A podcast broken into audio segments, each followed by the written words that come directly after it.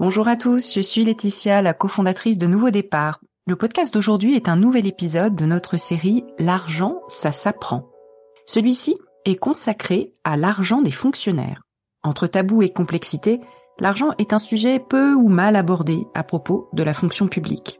On parle de grandes masses salariales qui sont présentées comme des charges et puis un peu moins des rémunérations individuelles qu'elles masquent. Pour parler de ce sujet, je reçois Charlotte Cador, qui apporte beaucoup de finesse dans l'analyse de ce sujet. Après un parcours dans la fonction publique où elle s'est penchée sur l'aspect RH de la fonction publique, elle est devenue coach, consultante en accompagnement au changement et elle exerce ce métier auprès de clients privés et publics.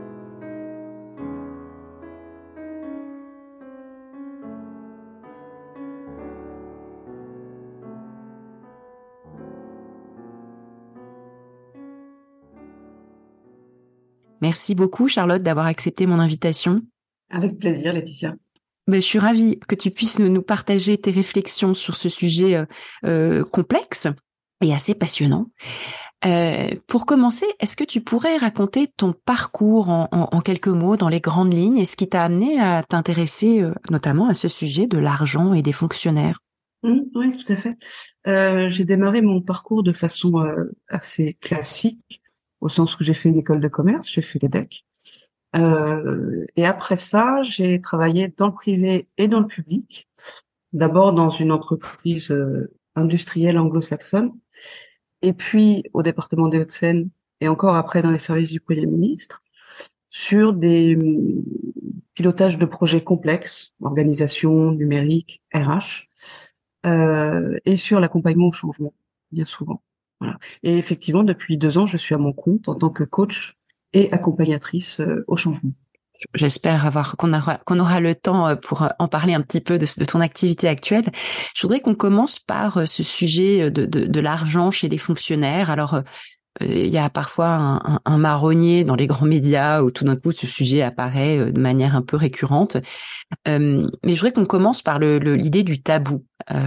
Est-ce qu'il y a un tabou de l'argent chez les fonctionnaires? Est-ce que ça c'est une réalité culturelle à ton avis? Euh, moi, je sais que quand j'étais fonctionnaire à l'éducation nationale, c'est un sujet dont on ne parlait absolument jamais dans la salle des professeurs. Pourtant, effectivement, il y a des choses qu'on savait parce que euh, quand on a certaines informations, on peut les recouper. Euh, on sait combien gagnent des collègues plus âgés, ou on sait sans le dire que quelqu'un euh, qui a plus de seniorité gagne beaucoup plus pour le même travail. Mais alors que le sujet est un problème dans la salle des professeurs, est un problème parce que certains en manquent, euh, eh bien c'est un sujet qui n'est pas du tout du tout abordé. Alors qu'en penses-tu? Est-ce qu'il y a un, est-ce qu'il y aurait un tabou spécifique euh, chez les fonctionnaires ou bien est-ce que c'est plutôt le reflet d'un tabou général? Mmh, mmh. Je pense qu'avant tout, il y a, euh, et tu l'as déjà dit dans tes podcasts précédents, il y a un tabou euh, culturel en France euh, dans le monde en général, mais en France, euh, c'est bien installé. Euh, on n'a pas l'approche du capitalisme anglo-saxon qui est beaucoup plus décomplexée. je pense que pour certains aspects, c'est vraiment pas un top, d'ailleurs. et en même temps, sur ce tabou dans la société française en général, je trouve qu'il y a des belles évolutions. tu vois, tes podcasts en témoignent. On retrouve de plus en plus d'informations sur les revenus réels. A des sites comme euh, Glassdoor sur lesquels les salariés donnent leur avis sur leurs employeurs et donnent leur rémunération. Donc l'information est visible. Euh, et je trouve que dans le privé comme dans le public, l'information est plus visible à l'extérieur de l'organisation qu'à l'intérieur elle-même. C'est-à-dire qu'on va la trouver sur des sites, dans des documentaires, dans des podcasts, dans des échanges, que plutôt euh, comme un exercice de transparence interne propre à l'organisation.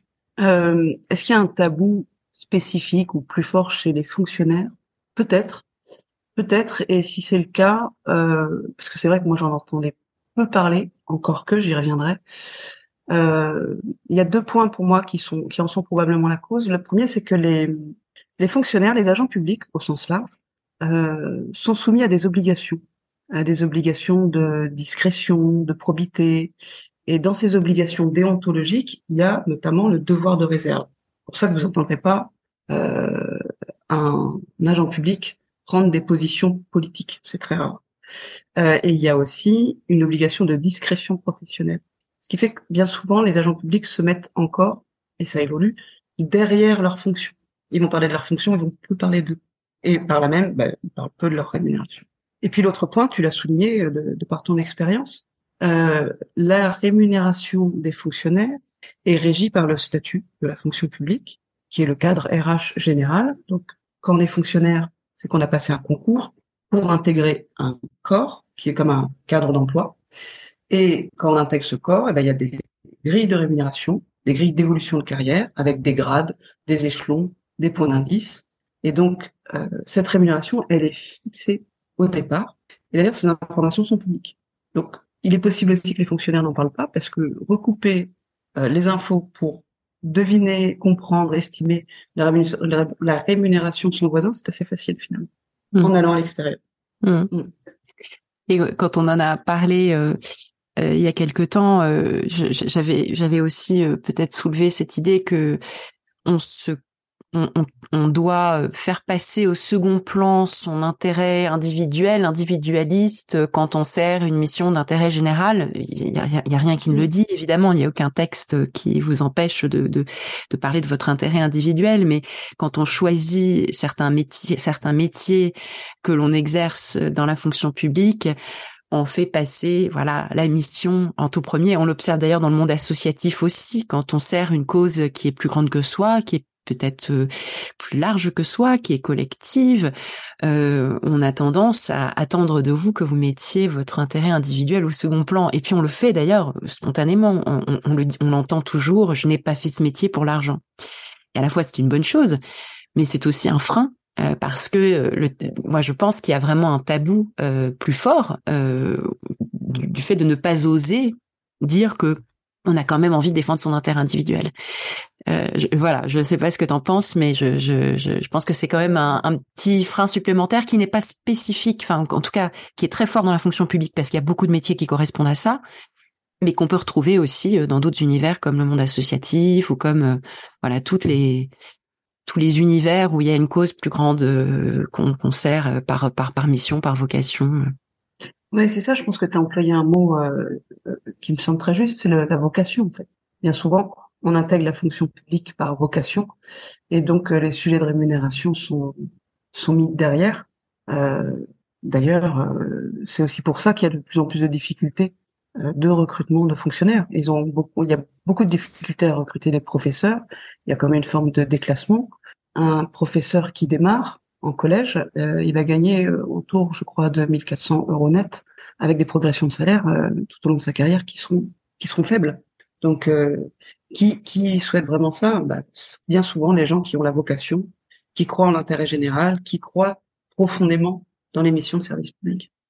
Mais on voit du coup que ça ne suffit pas, comme tu le dis, hein, quand on voit que euh, pour beaucoup de voilà beaucoup de disciplines, beaucoup de beaucoup de zones géographiques, on a nettement plus de, de places disponibles au concours que de candidats, que de personnes qui se portent candidats, ou que à certaines en certaines disciplines on recrute euh, à 3 ou 4 sur 20 de moyenne au CAPES, on voit que la notion de vocation a toutes les limites euh, et, et qu'elle cause même peut-être une espèce de colère euh, mm. parfois de dire euh, bah, vous comptez un petit peu trop dessus en fait et que en fait l'un ne devrait pas empêcher l'autre. Mais euh, en tout cas c'est un, un, débat. Il y a une question de juste rémunération. Il y a une question de juste rémunération et comme on y réfléchit un petit peu, se dire que euh, des personnes qui euh, propose, offre, dispense l'instruction, l'éducation à nos enfants, les personnes qui nous soignent, euh, seraient censées ne pas se préoccuper de l'argent, bah, on peut se dire que ça a forcément ses limites. Dans, ça pourrait avoir des limites dans la qualité de service que, que le service public va finir par offrir, en fait. Exactement. Et du coup, ça ramène ce sujet de l'argent euh, au sujet du service public en général. Enfin, c'est-à-dire qu'on voit que le, le nœud de le nœud du sujet ou le nœud du problème se trouve là et que même si on en parle comme ça sous l'angle des individus, on voit qu'il y a un sujet euh, global qui qui est celui du recrutement des personnes qui vont assurer les services dont nous avons besoin et dont nous aurons besoin demain. Donc un, un, un sujet dont on va pas cesser de parler et qui est beaucoup dans l'actualité aujourd'hui autour de la réforme des retraites, autour de l'inflation euh, que l'on vit, l'inflation inédite depuis plusieurs décennies, qui fait que euh, voilà là on peut plus y couper. L'impression que ce sujet-là euh, il est il est il est il fait les gros titres et il fait l'actualité de plus en plus. Alors jusqu'ici j'ai parlé. Oui, pardon, tu allais dire? Oui, il fait l'actualité d'autant plus, et, et, pour moi, il est corrélé, euh, mais d'une façon pas forcément vertueuse, avec cette notion de rentabilité qu'on veut souvent adosser au service public. Le service public, c'est bien sa vocation, c'est de pouvoir rendre le service au public de façon euh, avec une continuité de service et de façon équitable pour tous. La notion de rentabilité ne prévaut pas, ne devrait pas prévaloir. Oui, et surtout la notion de rentabilité devrait s'accompagner d'une mesure de la valeur ou en tout cas de quelque chose qui serait marchand et qui colle pas, euh, voilà, qui pose problème. C'est comment est-ce qu'on la, qu'est-ce, comment on mesure l'output? Autant on est capable de mesurer l'input, le nombre d'heures, d'individus, etc. Mais quel est l'output? Quelle est la production? Et ça, on ne sait pas la mesurer puisque euh, par définition, beaucoup de, ces services ne sont pas marchands. Enfin bref, ouais, c'est tout un, un, sujet. Euh, je parle un petit peu dans mon livre en finir avec la productivité parce que on a appliqué des critères de mesure. Euh, ce que tu dis sur la rentabilité, ça, ça me parle parce que c'est là aussi pour moi un sujet, un sujet très problématique. On, on, mesure mal. On mesure mal, oui. Euh, jusqu'ici, j'ai utilisé le mot de fonctionnaire euh, parce que bah, c'est le, un mot qu'on comprend, mais mais, euh, mais c'est un mot qui est très imprécis parce qu'il y a des réalités très contrastées dans la fonction publique. D'abord, il y a plusieurs fonctions publiques, il y en a trois, ce qui est territorial, hospitalier, l'État.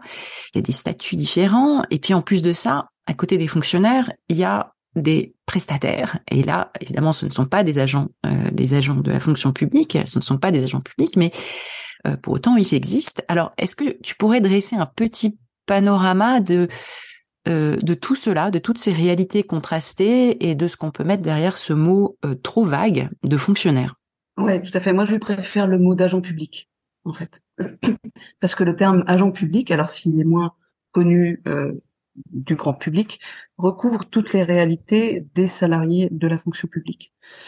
Déjà, ouais, effectivement, la fonction publique, c'est 5,6 millions de personnes, c'est-à-dire un actif sur cinq en France, un salarié sur cinq, ce qui est absolument énorme. Euh, il y en a 2,5 millions qui sont dans la fonction publique d'État, 1,9 euh, dans la fonction publique territoriale, donc les mairies, les départements, les régions, et 1,2 dans la fonction publique hospitalière.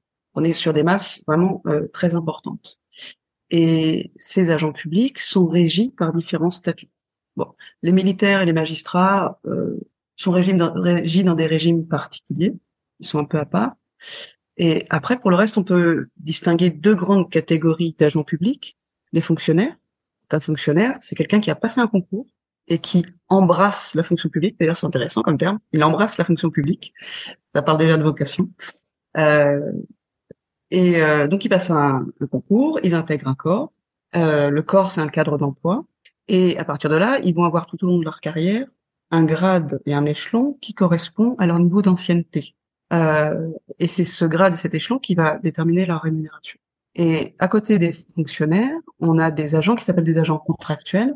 C'est des agents qui sont recrutés euh, par euh, recrutement classique, en fait. Euh, publication Comme dans le privé, quoi. Voilà. Mm.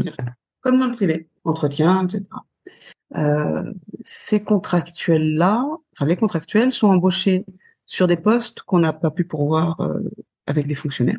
Euh, certaines catégories de postes sont ouverts naturellement aux deux. En général, c'est sur les métiers les plus en tension, sur lesquels on a du mal à recruter par concours. Et euh, les contractuels sont en général embauchés en CDD. Alors en fonction de la catégorie, c'est euh, soit des CDD d'un an, soit des CDD de trois ans. Et au bout de six ans, il y a la possibilité de passer en CDD. Et 6 ans, c'est quand même sacrément long. Mmh. Euh, alors le pardon. Oh, pardon, non, je voudrais bien te poser la question euh, parce que je crois que c'est pas clair du tout pour les, les, gens qui ne sont pas passés par là de ce que c'est qu'un grade et un échelon et comment on progresse parce que tu as parlé de d'ancienneté, donc il y a le temps qui fait son effet, qui fait avancer hein, dans, dans, dans l'échelle, mais il y a aussi euh, d'autres critères qui peuvent permettre parfois de gagner du temps dans cet avancement. Ouais. Euh, alors, qu'est-ce que c'est qu'un grade et qu'est-ce que c'est qu'un échelon et qu'est-ce que c'est que ce système bizarre pour ceux qui n'ont qui n'en ont jamais vu la couleur?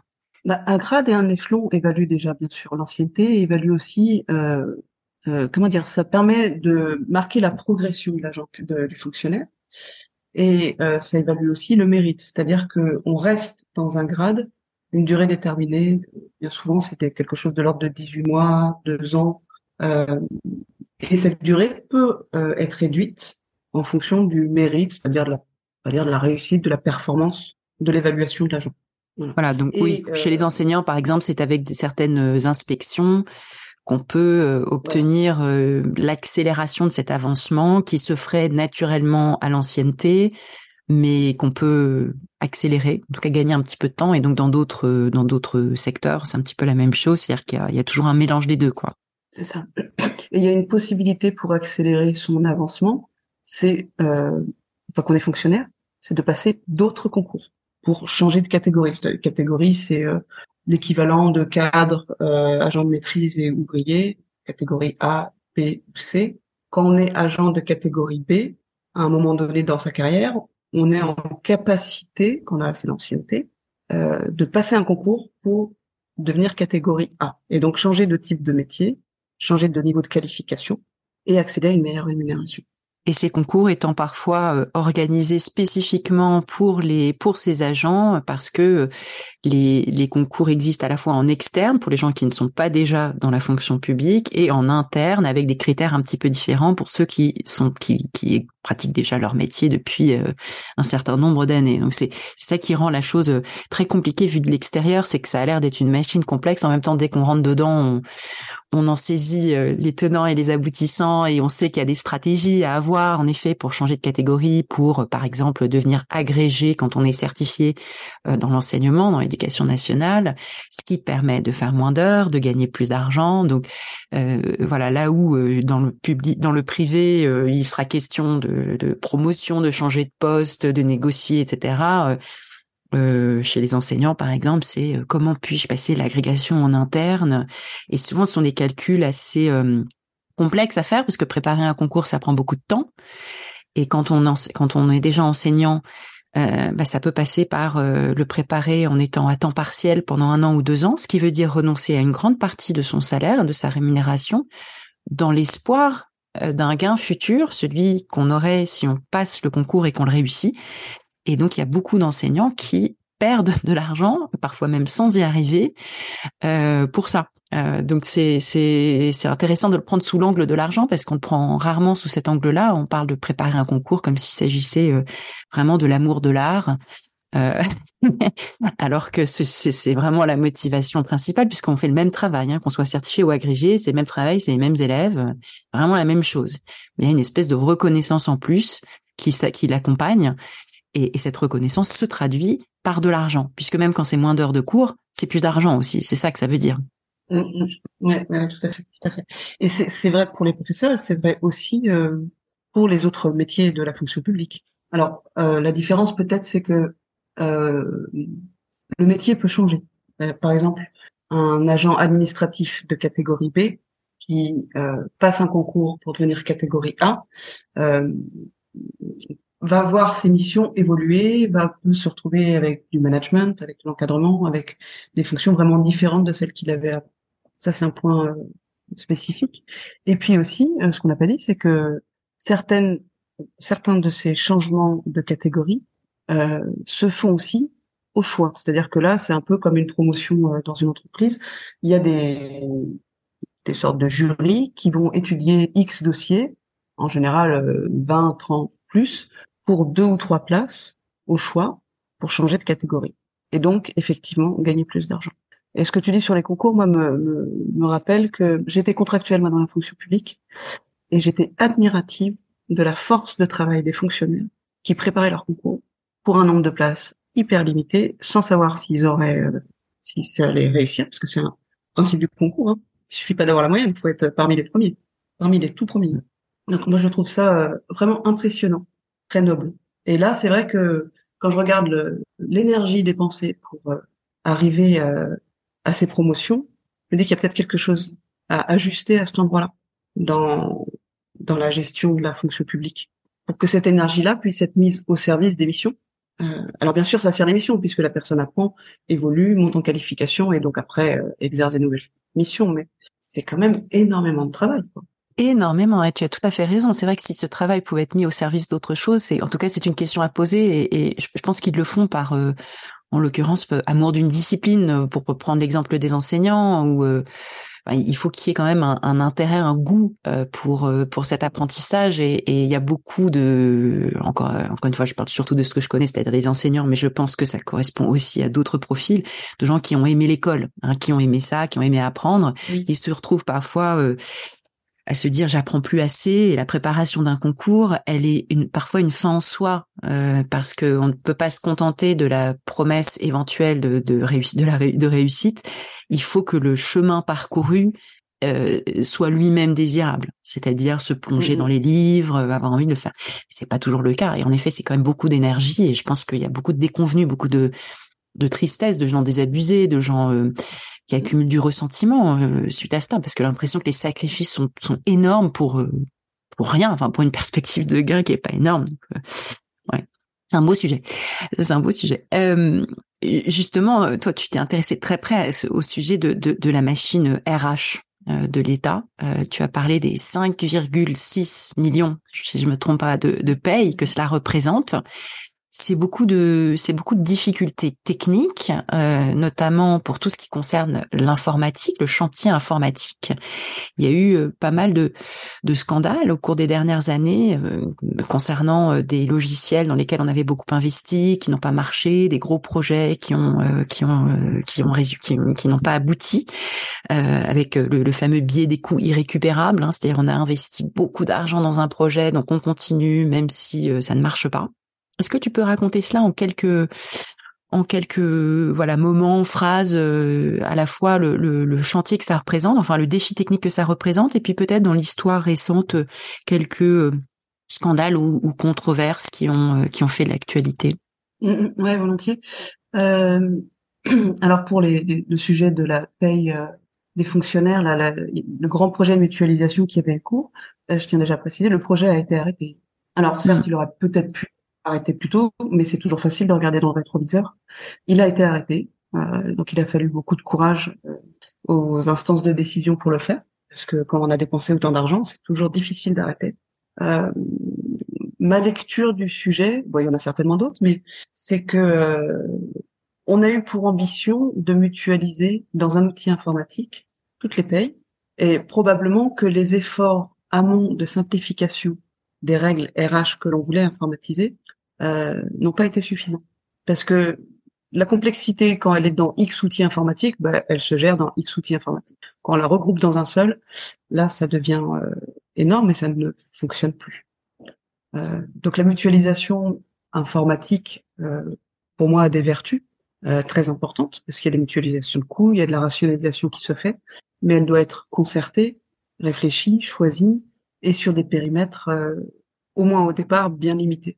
Et c'est le cas aujourd'hui avec l'outil RH qui s'appelle le, le CISIR RH, euh, qui informatise euh, seulement une partie de la RH euh, de la fonction publique et que les ministères peuvent choisir de rejoindre ou Et là, ça fonctionne bien. Par contre, c'est vrai qu'on entend moins parler, tout comme on entend, on n'a pas entendu parler de l'immense réussite informatique qu'a représenté le passage au prélèvement à la ressource, parce qu'il y a eu alors, il y a peut-être eu des difficultés à la marge, des ajustements, et c'est bien normal. Et je ne sais pas combien de millions de foyers euh, euh, fiscaux étaient concernés. Ça a fonctionné dans les délais, et les délais étaient sacrément courts. Et là, par contre, bah, on n'a pas parlé du train qui est arrivé à l'heure, et il était vraiment très très beau ce train. Mais c'est toujours pareil, hein. quand ça marche, on prend ça pour acquis et on trouve ça normal. Et quand il y a un couac, euh, on, on, braque les projecteurs dessus. Alors qu'en soi, finalement, le fait qu'une machine aussi gigantesque fonctionne globalement pas si mal, pas mal du tout même. C'est presque un miracle. En tout cas, c'est une prouesse collective euh, de qu'il faudrait saluer de temps en temps, quoi. Euh, quel, groupe privé peut se targuer d'avoir 5,6 millions euh, de salariés, d'assurer une continuité de service sur l'ensemble de ces services dans une logique d'équité? J'en connais pas moi.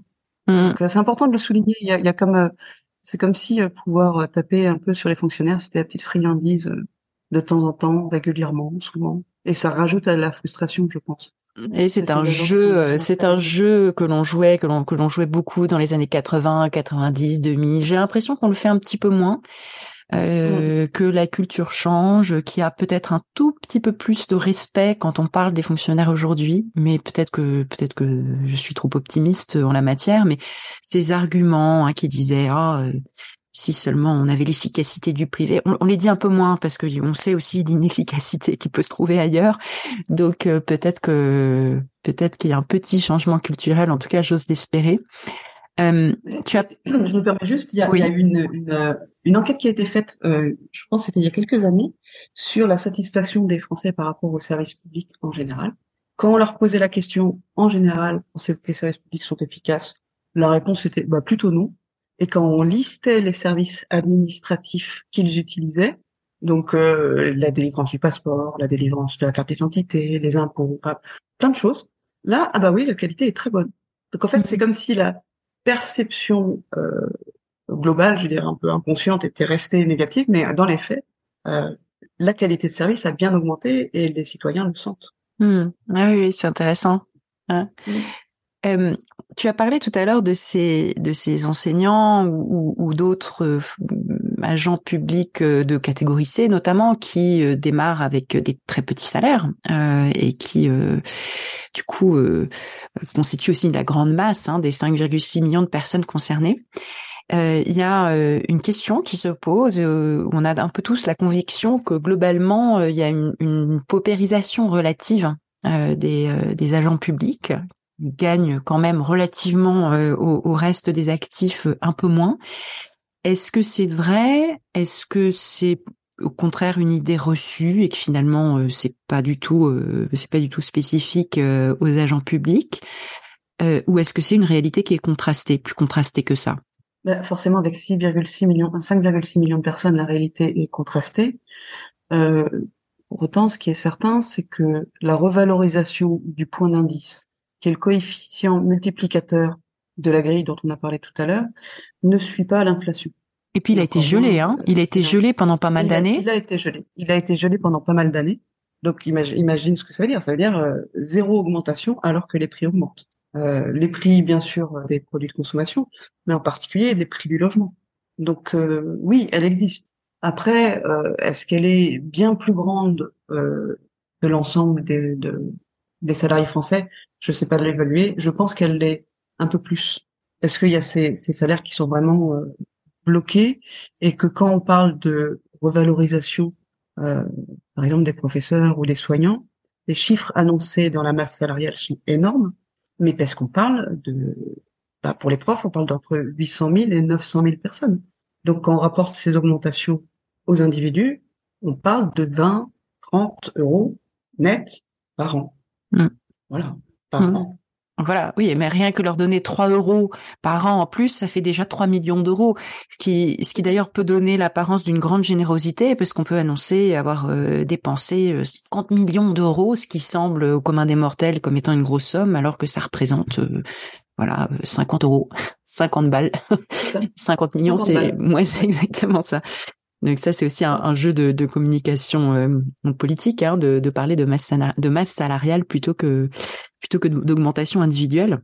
Euh, alors, tu, as travaillé au sein de la direction interministérielle du numérique et, ton, ton, défi, le défi auquel tu t'es attelé, c'est celui de d'imaginer ou de mettre en place une politique de rémunération par métier, voire par compétence. Euh, et tout ça en, en, en jonglant avec des contraintes, euh, des contraintes statutaires, des contraintes de l'administration, et, d'essayer de, combiner finalement des systèmes qui sont pas faits pour être combinés. Euh, qu'est-ce où est-ce qu'on en est de, ce chantier? Qu'est-ce que que tu en as tiré comme euh, comme leçon aussi ou quelles étaient les, difficultés principales et où est-ce qu'on en est finalement de ce chantier-là? Ouais, j'ai été chef de la mission de talent du numérique au sein de la direction interministérielle du numérique de l'État, qui est l'équivalent, on va dire, de d'une direction euh, du numérique groupe, si on considère que l'État c'est un, un groupe et que chaque ministère est une filiale, une filiale, mmh. qui elle-même a des filiales d'ailleurs. Euh, la mission de cette mission talent, c'est euh, de renforcer l'attractivité, la fidélisation, la mobilité et la montée en compétences de tous les agents publics qui font du numérique quel que soit leur statut, donc fonctionnaires, contractuels, etc. Ça représente 20 000 personnes euh, sur le périmètre de la mission talent. En réalité, si on compte la totalité des agents publics de l'État qui font du numérique, je pense qu'on doit tourner autour de 60 000 et 70 000 personnes. Qui sont les 40 000 en plus alors Euh, par rapport à ces 20 000 Ouais. Euh, ben on a toutes les tous les agents publics qui travaillent sur les systèmes d'opération militaires. Donc euh, eux étaient gérés par le ministère des Armées euh, en confidentialité et c'est bien normal. On comprendra pourquoi hein, pour les questions de, de défense euh, de la France. Euh, et on avait aussi euh, des agents publics qui travaillent chez les opérateurs de l'État qui eux sont autonomes dans leur gestion, qui rentrent pas dans le périmètre. Hmm, D'accord. Et dans, voilà. Et, et dans cette mission, euh, bon, il y avait plusieurs axes. Je vais pas tout développer là, mais il y avait notamment un axe effectivement sur la rémunération, puisque l'idée c'était de pouvoir développer une approche RH qui soit vraiment basée sur le métier et la compétence, euh, sur ces métiers, euh, bah, les métiers du numérique qui sont très recherchés sur le marché du travail, très valorisés. Les candidats, euh, bah, faut aller les chercher en fait. Hein. Voilà. Donc l'idée c'était de mettre en place une approche par métier et par compétence pour ces populations-là, euh, pour mieux les fidéliser, euh, bah, pour leur proposer des déroulés de carrière intéressants. Et donc à ce titre, euh, il y a une étude, euh, bah, je crois que c'était la première d'ailleurs dans cette dimension-là, qui a été menée sur l'ensemble de la rémunération de ces agents, fonctionnaires, contractuels, fonctionnaires dans tous les corps différents, administratifs, techniques, pour comprendre euh, les écarts de rémunération qui pouvaient exister sur un même métier. Par exemple, un ingénieur réseau, euh, l'idée c'était de pouvoir dire combien en moyenne il pouvait être payé dans tel ou tel ministère, par-delà les aspects de statut. Euh, et on avait comparé ça au niveau de rémunération du privé. Tout ça pourquoi? Pour donner des éléments objectifs de décision au service euh, RH qui recrutait ces agents-là et qui euh, et qui les gérait aussi. Donc cette étude a été conduite, elle a été remise à tous les ministères, ce qui a été un exercice de transparence euh, assez colossal. Ça a pris deux ans quand même hein, pour constituer l'ensemble des données. Euh, sur le principe, tout le monde était d'accord. Sortir les données, c'était plus difficile. Donc là, on retrouve bien le tabou de l'argent. Hmm, Tout le hmm. monde savait que c'était dans son intérêt individuel et dans l'intérêt collectif, mais en gros, euh, Mais divulguer ces pouvoir, informations et puis les Ouais. petits, les petites les choses, les petites les choses euh, qu'on aura, qu'on aurait plutôt envie de cacher aussi. C'est ça. Dans un sens ou dans l'autre, d'ailleurs. Mm. Euh, Il y avait des choses qu'ils qui voulaient pas montrer. Et puis, il y a eu un jeu, un peu un jeu de dupes de quel ministère va sortir les données en premier. Voilà. Hmm, hmm. Bon, on a quand même réussi à avoir une photo quasi complète. est- Et au final, quel est le ministère qui a donné les infos en premier? Euh, ça, je ne suis plus je ne suis plus agent public, mais je vais garder les infos. D'accord. voilà. Je, je préfère, euh, je préfère les, les préserver parce que je pense qu'il y a vraiment une question de confidentialité sur ces sujets. oui, très Et bien. Du coup, je, je ne dirais pas non plus qui n'a jamais donné ces données. On va tout imaginer maintenant. Voilà. Euh, et en fait, l'idée de départ de cette euh, étude, c'était de pouvoir mettre en place une politique de rémunération peut-être interministérielle. C'était une ambition très grande, mais elle était là. Et en tout cas, de donner les outils à chaque ministère pour mettre en place une politique de rémunération par métier au sein de sa structure. Pouvoir opérer les rattrapages qui étaient nécessaires, les renivellement euh, de certains agents qui étaient beaucoup moins bien payés que leurs collègues. Euh, et en fait, on n'a pas réussi à aller jusque-là. Alors, ça viendra peut-être parce que le projet continue. Euh, en tout cas, ce qui est, ce qui est, ce qui a été publié et qui est maintenant utilisé par les ministères, c'est une grille de rémunération pour les salaires à l'embauche des contractuels par niveau d'ancienneté sur euh, une quinzaine de métiers les plus en tension. Donc là où il y avait vraiment des pénuries de, de compétences qui étaient importantes et sur lesquelles la fonction publique ne voulait pas euh, prendre le risque de, de, tout mettre à l'extérieur, c'est-à-dire prendre des prestations mmh. externes. Mmh, mmh. Oui, donc un certain nombre de métiers type euh, développeur, euh, dans certains, voilà, euh, les, tous les gens qui développent les applications ouais. en particulier, euh, qui qui sont les personnes les plus difficiles à, à recruter. Donc globalement, c'est un, c'est quand même une réussite d'avoir d'être parvenu à arriver au bout de ce chantier, en tout cas déjà de collecte des données, puis d'arriver à à proposer quelque chose qui qui serait valable partout. Euh, là aussi, c'est un c'était un défi colossal. C'est c'est quand même plutôt une réussite. Colossal. Ouais. Ouais. C'est une très belle réussite et qui a été possible parce qu'il y a eu vraiment une ambition euh, interministérielle portée aussi par euh, le ministre euh, de la fonction publique de l'époque, portée par les cadres dirigeants euh, et par les administrations. Donc on avait la DRH euh, de la fonction publique avec nous, on avait l'ensemble des directions du numérique et l'ensemble des DRH. Donc euh, il y a, ça a été une très belle réussite collective. Hum, hum.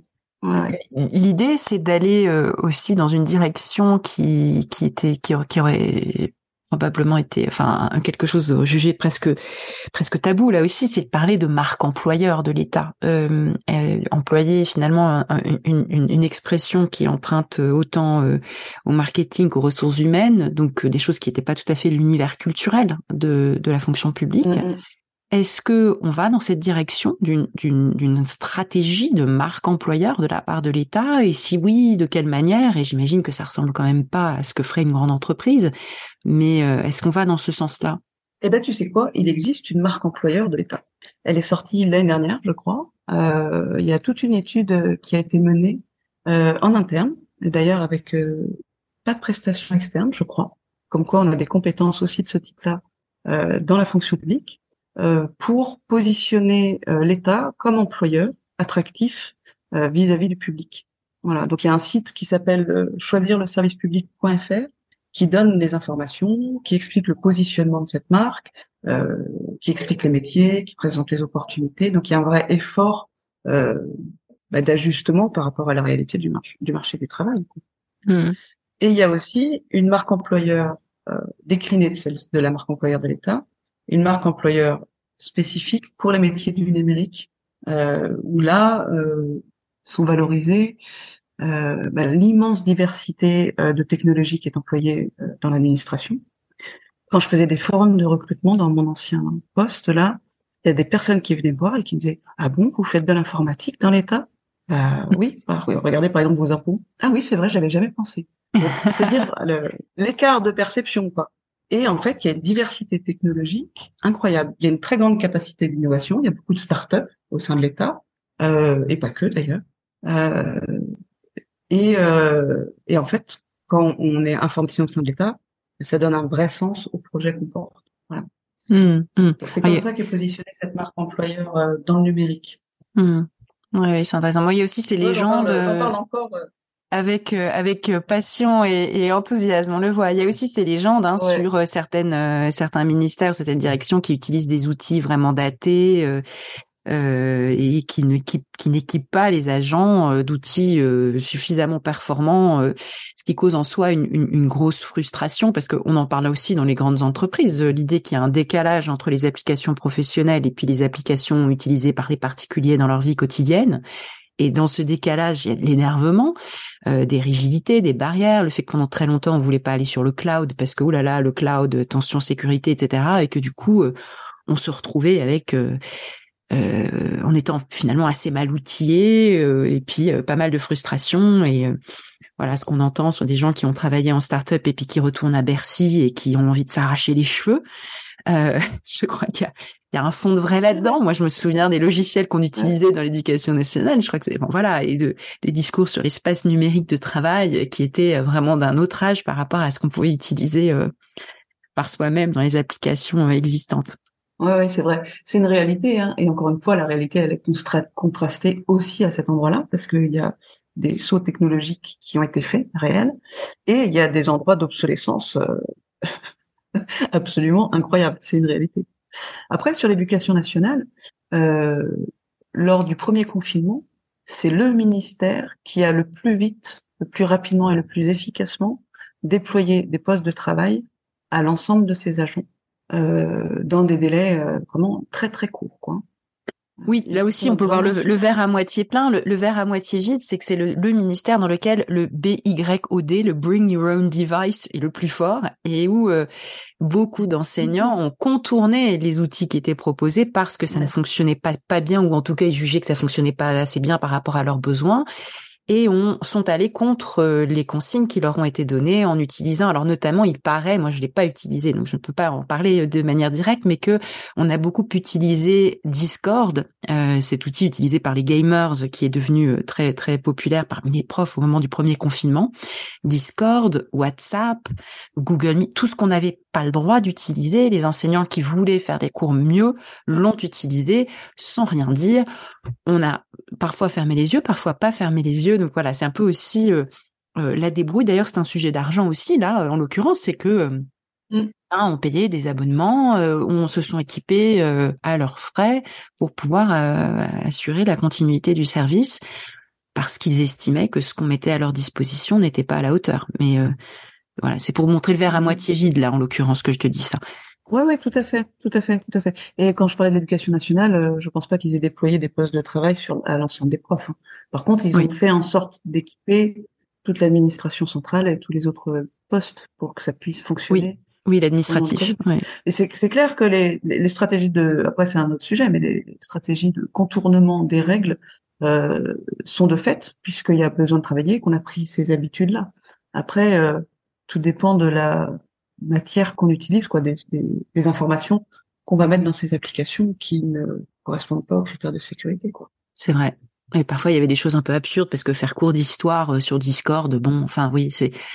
Il y a aussi des chocs culturels. Euh, il n'y a pas de, de, données sensibles. On n'est pas, on n'est pas au ministère des Armées. Enfin voilà, c'était parfois c'était pas si oui, on est un enjeu si mm. important que ça. Euh, si on, si on revient au, au, sujet euh, que tu as évoqué à propos du numérique en disant que voilà il y a des compétences euh, en interne qui sont euh, parfois remarquables et qu'il s'agit surtout de, de développer parce que c'est c'est une question de, de, de souveraineté, c'est une question stratégique essentielle. et puis il y a les ressources qu'on est obligé, alors obligé pourquoi, d'aller chercher en, en, externe. Et, cet arbitrage que fait euh, l'État et que font les collectivités territoriales et la fonction publique hospitalière de savoir qu'est-ce qu'on garde en interne, qu'est-ce qu'on fait en externe, c'est un, un, arbitrage qu'on retrouve dans toutes les grandes organisations, avec euh, d'ailleurs des idéologies qui se succèdent, des, idées, des, des débats euh, sur ce qu'il est mieux de faire, ce qu'il est mieux de garder en interne et de faire en externe. Et puis récemment, on en a beaucoup parlé à propos de l'État. Concernant les, les, les, grands corps de l'État, euh, notamment les débats sur euh, les, les, énarques. Hein, depuis euh, depuis la présidence de Sarkozy, on a beaucoup tapé sur l'ENA, on a beaucoup tapé sur les grands corps, cette idée qu'il faut les réduire, etc. Puis aujourd'hui, et puis il y a eu le, le le, la, la, la, médiatisation de, de l'affaire, ce qu'on appelle maintenant l'affaire McKinsey et la, la révélation aux surprises, comme si c'était un scoop, que en effet recourir à des à des consultants euh, en stratégie et autres, euh, bah, ça coûte plus cher en fait que les fonctionnaires euh, en interne. Ça coûte plus cher parce qu'on paye des journées des journées hommes à des cabinets qui facturent cher, même s'ils facturent moins cher hein, pour les pour le public que pour le privé. Euh, mais euh, oui, c'est pas les mêmes prix. Hein, et puis parfois il y a aussi le côté l'effet comment dire d'image, hein, de participer à des projets justement jugés importants, stratégiques mission d'intérêt général, etc. Mais néanmoins, ça coûte quand même très cher. Ça coûte très cher euh, de, recourir à McKinsey euh, sur des sur des grands projets. Ça coûte très cher de recourir à des ESN, des, des entreprises de, de services numériques, euh, qui là aussi facturent des journées hommes. Alors, je voulais euh, faire un petit peu le, le, point avec toi sur ce sur ce débat et sur où on en est. Euh, est-ce que euh, est-ce que est-ce que c'est un débat qui évolue? Est-ce que on, on, on, passe de plus en plus par des cabinets de conseil ou des ESN par par rapport euh, euh, au fait de privilégier le fait d'avoir ses compétences en interne? Ou est-ce que c'est finalement parce qu'on est obligé parce qu'on n'a pas les compétences en interne qu'on n'arrive pas de recruter? Enfin, où est-ce qu'on en est et comment est-ce que tu vois les choses sur ce sujet de, de l'interne et de l'externe dans dans dans la fonction publique? Mmh, mmh, mmh. Alors déjà sur l'affaire McKinsey, il faut savoir qu'en janvier 2022, euh, je crois, il y a une circulaire du Premier ministre qui a été publiée pour encadrer le recours aux prestations intellectuelles. Et euh, dans les mesures qui sont mises en place, le premier point, c'est avant de recourir à une prestation intellectuelle, euh, l'administration doit démontrer qu'elle n'a pas la compétence en interne. Et il y a vraiment il y a des actions de contrôle concrètes hein, qui sont mises en place. Et d'autre part, euh, il est demandé à toutes les administrations de faire monter en compétences les agents publics sur les, bah, compétences qu'ils auraient voulu acheter en externe pour justement réinternaliser ces compétences. Avec toute la complexité qu'on a, c'est que ces compétences-là, bien souvent, elles sont rares et chères. Donc ça fait deux critères qui sont complexes pour l'administration, qui euh, est encore pour l'instant euh, bien souvent peu attractive en fait en matière de recrutement. Euh, ça, c'est un point important. L'autre point qui distingue la fonction publique de, du privé, c'est que euh, bah, dans le privé, il y a le budget global de l'entreprise, et dans ce budget, l'entreprise peut choisir ce qu'elle alloue à sa masse salariale ou euh, aux prestations externes, et elle peut réguler ça en fonction de sa stratégie d'internalisation, d'externalisation. Bien sûr, il y a des stratégies d'internalisation ou d'externalisation dans la fonction publique, et en ce moment, il y a, il y a un mouvement plutôt d'internalisation. Euh, pour autant, la différence avec le privé, c'est que ces enveloppes, donc de masse salariale et de prestations intellectuelles, ne sont pas fongibles. C'est-à-dire qu'on peut pas euh, décider d'un claquement de doigts que on va prendre tant de, tant de millions et puis dans les prestations intellectuelles et les allouer à la masse salariale. Ça marche pas comme ça. C'est pas possible. Donc il y a aussi euh, une mécanique au long cours à mettre en place pour réguler ça. Mais je, je crois sincèrement que l'État est fondamentalement, euh, enfin l'État et toutes les fonctions publiques d'ailleurs, hein, sont fondamentalement soucieux de la façon dont ils dépensent l'argent. Parce que c'est de l'argent public, donc c'est nos impôts. Donc il y a vraiment une volonté de, bah, de, de faire des dépenses raisonnées, quoi. Le point, euh, moi, sur lequel moi je trouve qu'on pourrait faire euh, une différence, c'est que dans sur certains choix, il y a des visions un peu court terme. Tiens, on va prendre une prestation, euh, comme ça, on prend pas le risque d'embaucher quelqu'un. C'est un emploi à vie, parce que bien souvent, même si on c'est un emploi contractuel, la mécanique fait qu'on on pense emploi à vie. Donc, on va prendre une prestation à telle, on va payer plus cher, mais elle va durer euh, six mois, mois, et puis après ça va s'arrêter. Alors qu'en fait, on pourrait très bien se dire, je prends une ressource interne, euh, je l'internalise, je la forme, je l'accompagne, je la recrute, peu importe, je la mets sur ce sujet-là, et dans l'administration, il y a suffisamment de travail pour lui trouver d'autres euh, fonctions après, d'autres missions.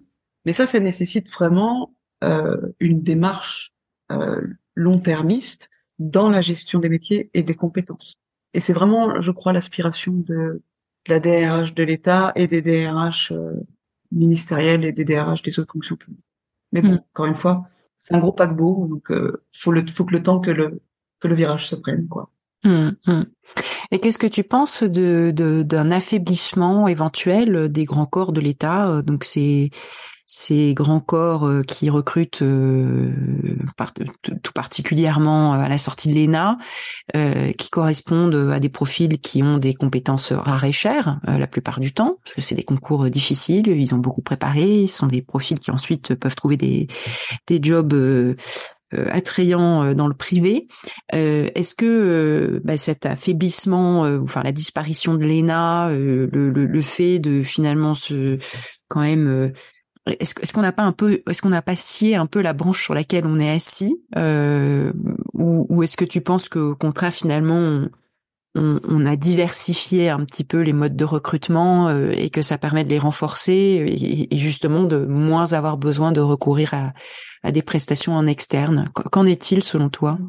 Euh, Alors déjà, il y a un point, c'est que euh, plus on monte dans le niveau de qualification dans l'administration, plus euh, les rémunérations sont compara sont basses pardon en en comparaison du privé.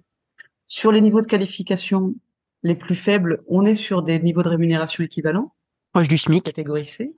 Hmm. Proche du SMIC. Et puis plus on monte dans le niveau de qualification, plus l'écart de rémunération se creuse par rapport au privé.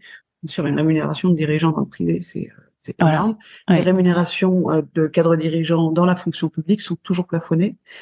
Et c'est un facteur d'attractivité réel. Donc là, on est vraiment sur des profils qui, en général, ont la vocation, hein, très clairement. Euh, est-ce oui, c'est même des même des rémunérations hautes. D'ailleurs, euh, on peut parler un petit peu, c'est le cas de le dire, par les cash euh, dans les, les, grands corps. Euh, donc, ce qui correspond à l'élite, de l'élite, de l'élite, on commence autour de 4000 euros net, ce qui est considéré comme une belle paye. Et puis, à l'ancienneté, on arrive à 8 000, 10, 000, 12 000. Bah, quels sont à peu près les, les, niveaux de rémunération les plus élevés dans la fonction publique hein? C'est autour de 10 000, n'est-ce pas, net? Ouais, alors j'ai du mal à l'estimer de façon très, pas juste parce qu'il y a tellement de diversité euh, dans, dans, la fonction publique. Mais c'est tassé sur le haut, tu as raison, c'est tassé sur le haut. Hein, donc il y a, il y a pas énormément de rémunération au-dessus de ça, quoi. Là où dans le privé, on peut avoir... Euh, c'est énorme, voilà, et c'est très rare, c'est rarissime. C'est vraiment une pointe euh, minuscule de, du sommet qui va toucher ces montants-là. Et en effet, ce que tu, ce que tu as raison de le souligner, euh, dans le privé, on peut avoir euh, des salaires à 50 000, 60 000 euros par mois pour des gens qui vont diriger des grands groupes, des banques, etc. Donc un, rapport de 1 à 5, de 1 à 10, euh, largement. C'est important de le souligner pour avoir des ordres de grandeur parce que je crois que tout le monde ne sait pas euh, ne sait pas ça en fait, hein, surtout quand on est dans le dans le privé. Et donc il y a aussi euh, bah, c'est pratique d'aller euh, passer euh, quelques années, faire une sorte de parcours dans le public, puis bah, rembourser quand on a fait l'ENA, rembourser ce qu'on a touché au moment de sa formation, et puis et puis partir dans le privé avec des rémunérations 3, 4, 5 fois, 6 fois plus élevées que ce qu'on a touché dans le public. Donc ça rend difficile, tu l'as dit, hein, le fait de de garder euh, les, les, profils les plus compétents parce que il faut qu'ils aient nécessairement une une vocation quasi euh, sacrificielle euh, et, et, et qu'ils et qu'ils le résistent parfois à une pression familiale aussi, euh, dire quand même euh, si tu passais au privé, dans le privé, notre vie serait en serait transformée. et ça, c'est important de, ouais, de rappeler les, les, les, écarts. Donc voilà, si, ouais, si on récapitule, en bas, c'est pas très différent parce que les, les, salaires sont pas très loin du SMIC et qu'on peut pas descendre beaucoup plus bas. Et en haut, euh, en haut de la pyramide, au contraire, là, il y a des écarts qui peuvent être euh, très très importants avec le avec le privé. Donc ça permet de voilà, d'avoir une, une, vision de la répartition aussi qui est beaucoup plus euh, tassée en quelque sorte euh, et qui est beaucoup plus controversée. Même chez les enseignants, je me souviens de ces grosses controverses qu'il y avait à propos de ces professeurs en classe préparatoire qui touchaient Euh, en plus de leur salaire d'agrégé, beaucoup d'heures supplémentaires et des heures de colle mieux rémunérées, donc des heures d'interrogation euh, aux, élèves, euh, jusqu'à avoir des salaires qui pouvaient dépasser 6 ou 7 000 euros net par mois. Et alors, oulala, choqué, mon Dieu, mais ça correspond à certains à certaines disciplines comme les mathématiques, hein, qui étaient qui où il y a le plus d'heures supplémentaires et le plus d'heures de colle. Or, quelqu'un qui prépare des futurs polytechniciens en mathématiques, c'est quelqu'un qui peut gagner dix fois ça en dans la finance. Et ça permet de relativiser. En fait, sinon, on n'arrive pas à trouver des gens qui ont ce niveau de mathématiques euh, en classe opératoire. Il faut peut-être pas s'offusquer tant que ça qu'il y ait des gens qui, qui gagnent correctement leur vie parce que ils le font quand même par vocation. Euh, tu, on, a, on, a une idée préconçue, hein, d'ailleurs, sur ces rémunérations. On en a parlé. Tu as parlé des, des grilles, euh, des échelons, des grades, etc. Puis du fait que du fait qu'il y a quand même une, une, certaine, même une totale transparence sur le cadre général dans lequel on s'inscrit concernant les rémunérations. Mais il y a aussi un peu de non-dit quand même. C'est qu'il y a des primes, il y a des situations particulières qui peuvent être euh, qui peuvent être euh, qui peuvent donner lieu à des différences. Euh, et donc en fait, il existe quand même de la négociation, parce qu'on a toujours cette idée que quand on est fonctionnaire, on négocie pas, on négocie pas ce qu'on gagne. C'est pas si, c'est pas tout à fait le cas. Quelle est la place de tout ça, de de de de, ce qui relève des, des des primes, de la pratique, et puis de cette marge de manœuvre en fait qui existe au niveau des agents publics pour quand même euh, négocier? Euh, alors il y a effectivement un système de primes. Bon, sur les corps où il y a un grand nombre de personnes, c'est-à-dire les soignants et les professeurs principalement, euh, on est on est sur des choses dérisoires et il n'y a pas de marge de manœuvre et pas de marge de négociation, pour ce que j'en sais. Euh, sur certains corps, notamment les corps dits techniques, c'est-à-dire pas administratifs, les corps d'ingénieurs par exemple, ou de techniciens, il y a des systèmes de primes qui d'ailleurs ne comptent pas dans euh, le calcul pour la retraite, mais il y a des systèmes de primes. Et ces systèmes de primes, euh, ce qu'il faut savoir, c'est qu'ils sont variables d'une administration à l'autre. Par exemple, pour ce que je connais, d'un ministère à l'autre. Donc on peut avoir des gens qui sont a priori dans un même corps qui est interministériel, c'est-à-dire donc qui est utilisé par tous les ministères, mais dans lequel le système de primes varie. Et donc d'un ministère à l'autre, même grade, même échelon, pas même rémunération parce que les primes varient.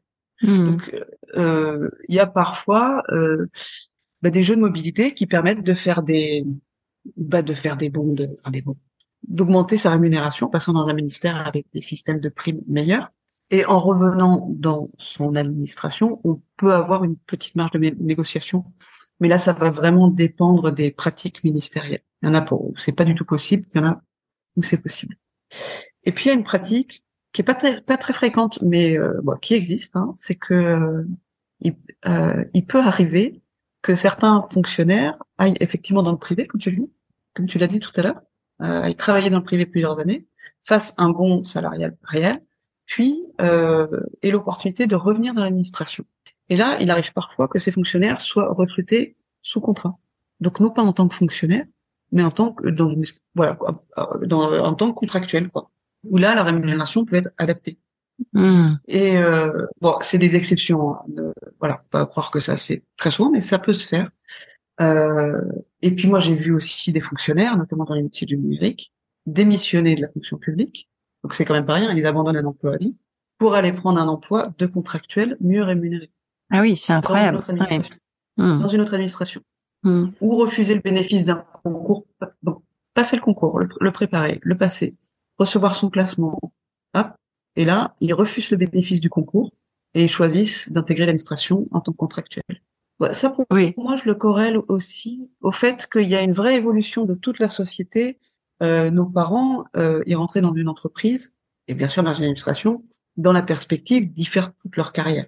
Aujourd'hui, on change très souvent de métier, euh, d'entreprise, de secteur, d'activité. C'est pas un sujet en fait.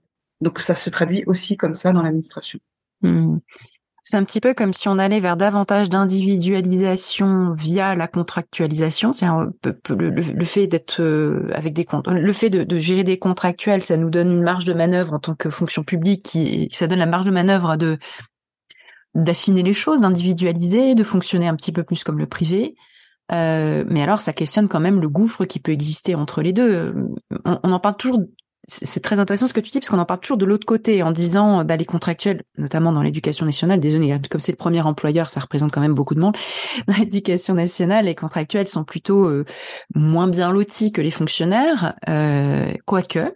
Euh, quoique, je dis quoique parce que parfois le fait d'être contractuel dans l'éducation nationale donne la possibilité de plus facilement changer d'académie, euh, avoir des mobilités, euh, dire oui ou non à quelque chose qui vous est proposé. Vous avez le droit de dire non, alors que euh, il y a des obligations qui pèsent sur les fonctionnaires qui qui, qui, mettent plus de rigidité hein, dans, le, dans les dans les conditions de, de travail et que du coup ça rend les concours d'autant moins attractifs. Donc ça est-ce que c'est une question qu'on se pose au plus haut niveau? Euh, justement par rapport à ces débats sur la marque employeur qu'on a évoqué tout à l'heure, s'il y a plus, si, on arrive à recruter des contractuels, mais qu'on n'arrive pas à recruter des fonctionnaires qui passent le concours, c'est qu'il y a un problème avec les concours et le fonctionnaire et les fonctionnaires. Est-ce que où est-ce qu'on en est de cette réflexion? Est-ce qu'il y a des des, voilà, des, des, des, débats euh, là-dessus?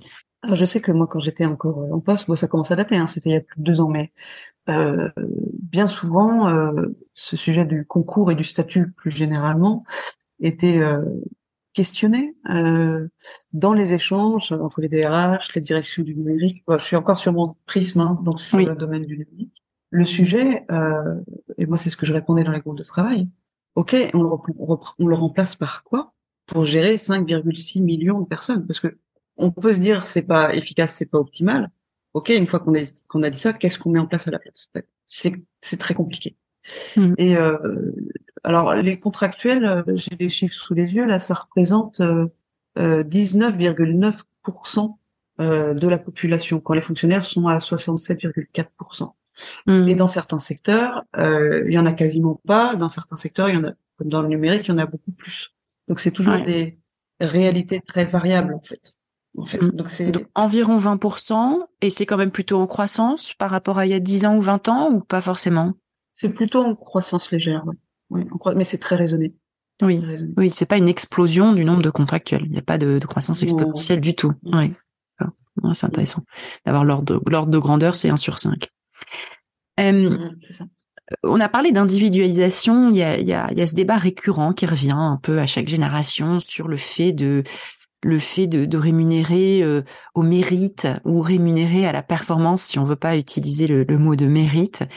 Euh, est-ce que c'est quelque chose qui qui est un peu passé de mode ce débat-là? Est-ce que tu ou est-ce que tu as l'impression qu'il revient euh, régulièrement, mais ou qu'il a pris plutôt la forme que tu as décrite tout à l'heure de rémunération à la compétence avec ce, ce, ce, prisme de la marque employeur? Comment dirais-tu comment a évolué ce débat sur l'individualisation de la paye par rapport alors mérite, performance, compétence? Mmh, mmh. Euh, alors encore une fois, là, moi, je vais donner euh, une vision euh, peut-être, enfin, qui sera pas forcément exhaustive de l'ensemble de la fonction publique.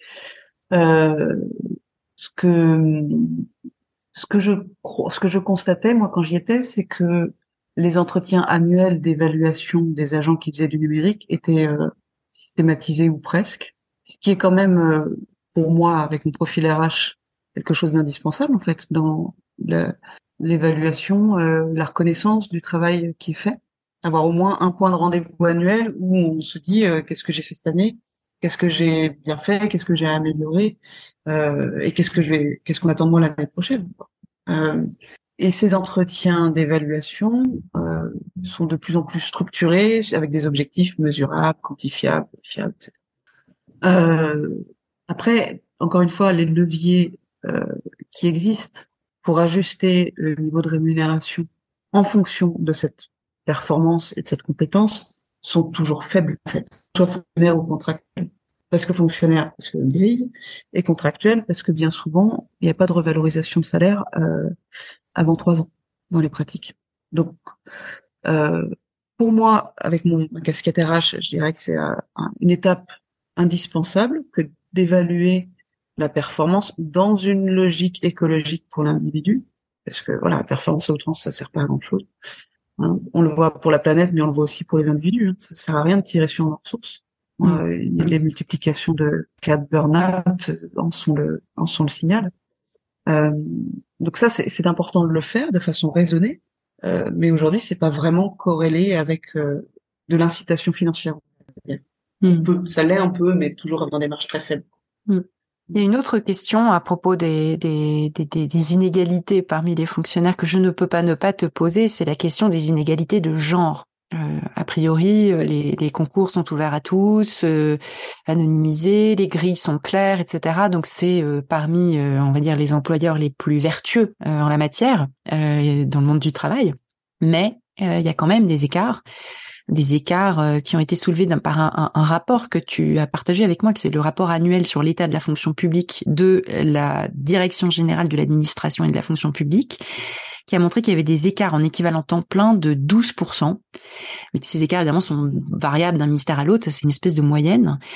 Euh, alors ils sont probablement plus faibles hein, que dans le que dans le privé, euh, mais comment comment expliquer ces, ces écarts? Comment est-ce qu'ils évoluent? Euh, Quel est quel quel regard est-ce que tu portes là-dessus? Euh, Même si tu n'as pas forcément les chiffres sur les écarts d'un ministère à un autre, mais de manière un peu générale. Mmh, mmh, mmh, euh, bah déjà, moi j'aimerais bien repartir du, du, point de départ de la création du statut en fait de la fonction publique. Son point de départ, c'est une volonté très ancrée d'équité entre tous les agents publics. D'où le concours, d'où les grilles, les grades, les échelons, etc. Puisque a priori tout le monde passe par le même canal et par les mêmes étapes. Et donc a priori les rémunérations, à part ces questions euh, d'avancement au mérite dont on a parlé, ces écarts ne, devraient pas exister. La difficulté, c'est que comme bien des, choses qui ont été euh, euh, mises en place pour la gestion euh, la gestion RH dans le privé dans public, ce statut a été pensé à un moment où, dans les couples, l'un des deux travaillait, bien souvent l'homme, et l'autre ne travaillait pas et s'occupait des enfants, la femme. Et donc, dans les déroulés de carrière euh, de la plupart des fonctionnaires, il y a un moment, euh, surtout sur les emplois les plus qualifiés, où il faut donner un coup de collier, où on peut être appelé à faire des mobilités géographiques, donc célibat géographique, ou alors euh, prendre des postes très importants, avec des responsabilités bien plus grandes. Or, il se trouve que ces décrochés-là dans la carrière, qui permettent d'aller plus vite dans son, dans son, dans sa rémunération, dans son avancement, ben ça se passe autour de 30 ans, 29, 30 ans, pile le moment où on a des enfants. Et donc là, bah, le modèle où les deux travaillent, ça fonctionne plus. Et malheureusement, bien souvent encore, bah, ça un combat, j'ai un peu envie de le mettre au passé, mais c'est encore la réalité, plutôt aux femmes qui et les femmes, euh, eh ben, refusaient ces promotions, refusaient les mobilités géographiques, et donc n'avaient pas le même avancement que leur, euh, comment on dit, leur équivalent homme. Mmh, mmh. Et pourtant, on avait ce point de départ d'équité, de volonté d'équité très fort, quoi. Donc ça, maintenant, c'est connu, constaté, chiffré. Euh, c'est pour ça qu'il y a cette labellisation d'égalité femmes-hommes qui se déploie dans toute l'administration, qui fonctionne très bien qui est très vertueuse. Il y a, il y a un haut fonctionnaire euh, à l'égalité femmes-hommes dans chaque administration. Voilà, donc c'est vraiment quelque chose qui est euh, regardé, étudié euh, et sur lequel euh, il y a une vraie volonté de transformation. Il y a, il y a encore certains ministères qui, ont, qui, en, qui souffrent beaucoup d'un modèle de carrière qui est en encore hérité de ce que tu as décrit, hein, c'est-à-dire de cette époque où on a imaginé qu'il y avait quand même toujours quelqu'un qui suivait et qui assurait le, le la reproduction euh, au sein du foyer. C'est le cas notamment, et c'est peut-être un cliché, il y en a sûrement beaucoup d'autres, mais c'est le cas de la diplomatie, de la préfectorale, euh, voilà, enfin, donc le ministère des Affaires étrangères, le ministère de l'Intérieur, dans lequel il y a ces carrières euh, prestigieuses qui nécessitent des mobilités et dans lesquelles on voit qu'il n'y a pas beaucoup de femmes. Il y a même pas, il y a, même de moins en moins d'hommes parce que il y a cette idée que le, le conjoint va suivre n'est pas du tout, du tout évident et ne correspond pas aux mœurs aujourd'hui. Du coup, il doit y avoir des ministères qui ont du mal à, satisfaire les, critères d'égalité à cause d'un modèle de définition de carrière finalement ou un modèle de, rapport au travail qui, a évolué. Qu'est-ce que tu en penses? Est-ce qu'il c'est une réalité ou c'est Oui, oui. Pour moi, c'est une réalité. Hein. Sur certaines fonctions, c'est une réalité. Euh, parce que mécaniquement, bah, la mobilité géographique, euh, avec un bébé d'un an euh, bah, et un conjoint ou une conjointe qui travaille, ce n'est plus possible ou ce n'est plus acceptable, accepté. Et c'est très bien. Et c'est très bien d'ailleurs que ça vienne des femmes et des hommes. Mmh, mmh, mmh. Donc ça, c'est, je pense que c'est en train de bouger et comme la, la, ces rapports qui sont sortis là donnent vraiment une vision objectivée euh, l'énigme bouge et encore une fois, ça bouge au rythme de 5,6 millions de personnes. Quoi. Euh, il, me reste euh, peut-être si tu as encore euh, une ou deux minutes, je voulais te poser une dernière question sur ce que tu fais aujourd'hui, ton, ton travail de coach. peut-être par rapport à ce travail que tu fais aujourd'hui, deux, deux petites questions. D'abord, à quel point est-ce que le sujet de l'argent fait partie des problématiques que tu avec lesquelles tu avec de la matière brute que tu travailles au quotidien? Ou pas. Et puis quel lien est-ce que tu as fait euh, avec euh, toutes tes activités précédentes et puis ces expériences très riches que tu as que tu as partagées avec moi dans, dans, dans ce podcast? Euh, alors le lien avec l'argent dans mon activité actuelle, déjà je l'ai fait pour moi et tu le sais, hein, passer d'un euh, d'un statut de salarié privé ou public d'ailleurs un statut d'entrepreneur où chaque euro qui rentre, c'est un euro qu'on a gagné, bah, ça fait une sacrée différence et ça change fondamentalement, ça a changé fondamentalement mon rapport à l'argent. Euh, après, dans mon métier de coach, euh, ce, en fait, l'argent, la, rémunération que l'on a ou que l'on s'autorise à demander, c'est euh, perçu comme le reflet de sa propre valeur. Donc en coaching, c'est des choses qu'on va visiter euh, très régulièrement. Mm. effectivement. Et en particulier, bien sûr, pour les femmes euh, qui sont qui ont moins appris à euh, négocier, à discuter, à estimer leur valeur. Ça, c'est des choses qu'on voit qu'on voit souvent en coaching. Euh, et plus généralement, euh, en fait, dans mon dans mon depuis que je travaille, mon fil rouge, c'est mon goût pour les projets, les environnements complexes. Euh, et, et pour l'intérêt général, j'ai longuement œuvré dans la fonction publique euh, dont vient de décrire la, la, complexité. Et en fait, j'adore euh, agir et faire avancer les collectifs dans la concrétisation de leur potentiel. C'est là où vraiment je m'épanouis. Euh, bah, on l'a vu avec les quelques réalisations euh, qui ont été faites à la Mission Talent, qui sont pas que de mon fait, hein, mais euh, à laquelle j'ai contribué. Moi, je crois que à peu près dans tous les domaines, il y a moyen d'aller visiter le potentiel inexploité de chacun et de façon écologique pour la personne. Et ça, c'est vraiment un fil rouge euh, de toute ma carrière et que je continue encore aujourd'hui.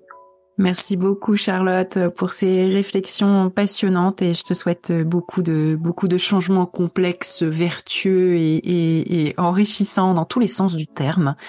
Euh, et merci infiniment pour ce pour ce moment que tu m'as accordé. Au revoir. Ben merci à toi Laetitia. Au revoir.